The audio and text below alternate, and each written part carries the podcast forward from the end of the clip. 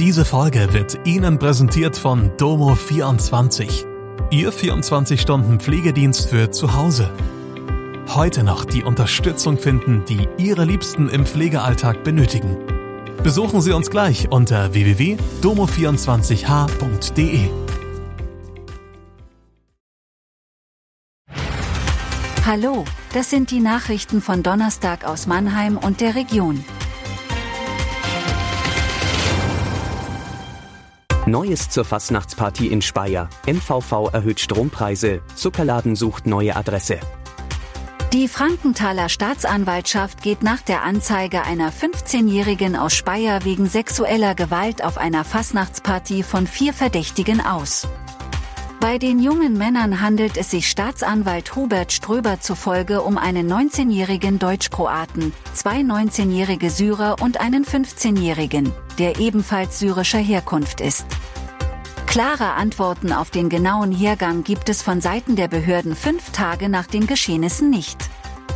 Ströber will nicht, dass sich Aussagen der Beteiligten durch das Lesen von Pressetexten über den vermeintlichen Vorgang verändern.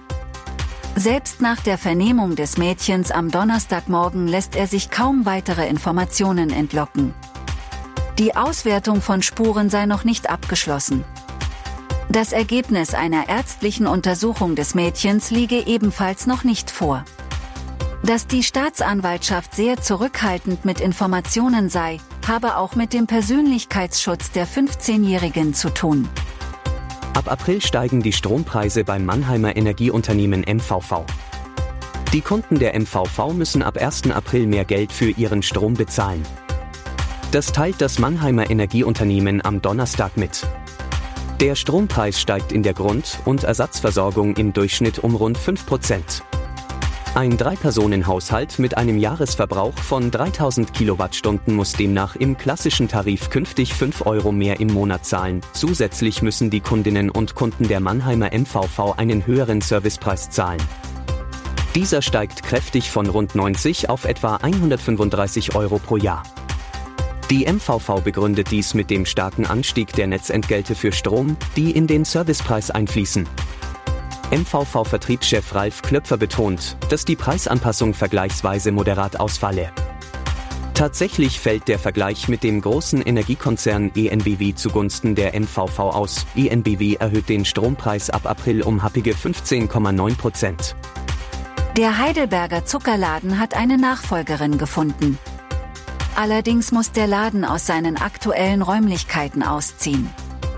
Die Vermieterin möchte keine Nachfolge in den Räumen.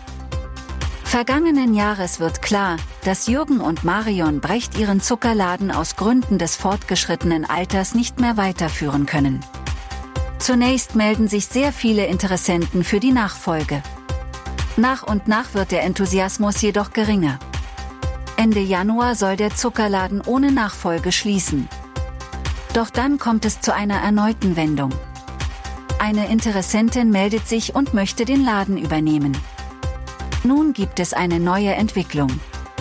Wie Marion Brecht bestätigt, muss der Zuckerladen in der Altstadt doch komplett schließen.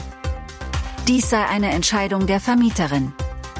Es liege nicht an der Höhe der Miete oder gar der Nachfolgerin, die solvent sei.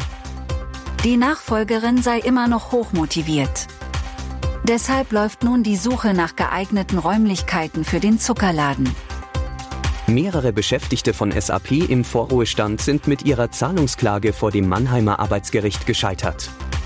Es bestehe weder Anspruch auf eine Gehaltserhöhung noch auf eine Inflationsausgleichsprämie, erklärte Richter Ralf Büschler am Donnerstagmorgen. Eine Berufung innerhalb eines Monats ist möglich. Diese würde dann vor der nächsthöheren Instanz, dem Landesarbeitsgericht in Mannheim, verhandelt werden. Die Kläger sind SAP-Beschäftigte, die Angebote zum Vorruhestand angenommen haben. Solche Angebote hat es beim Konzern in den vergangenen Jahren öfter gegeben. Bislang haben die finanziellen Bedingungen immer als großzügig gegolten. Für das Jahr 2023 haben Vorruheständler aber nur die halbe Strukturerhöhung bekommen. Auch die Inflationsausgleichsprämie ist ins Wasser gefallen.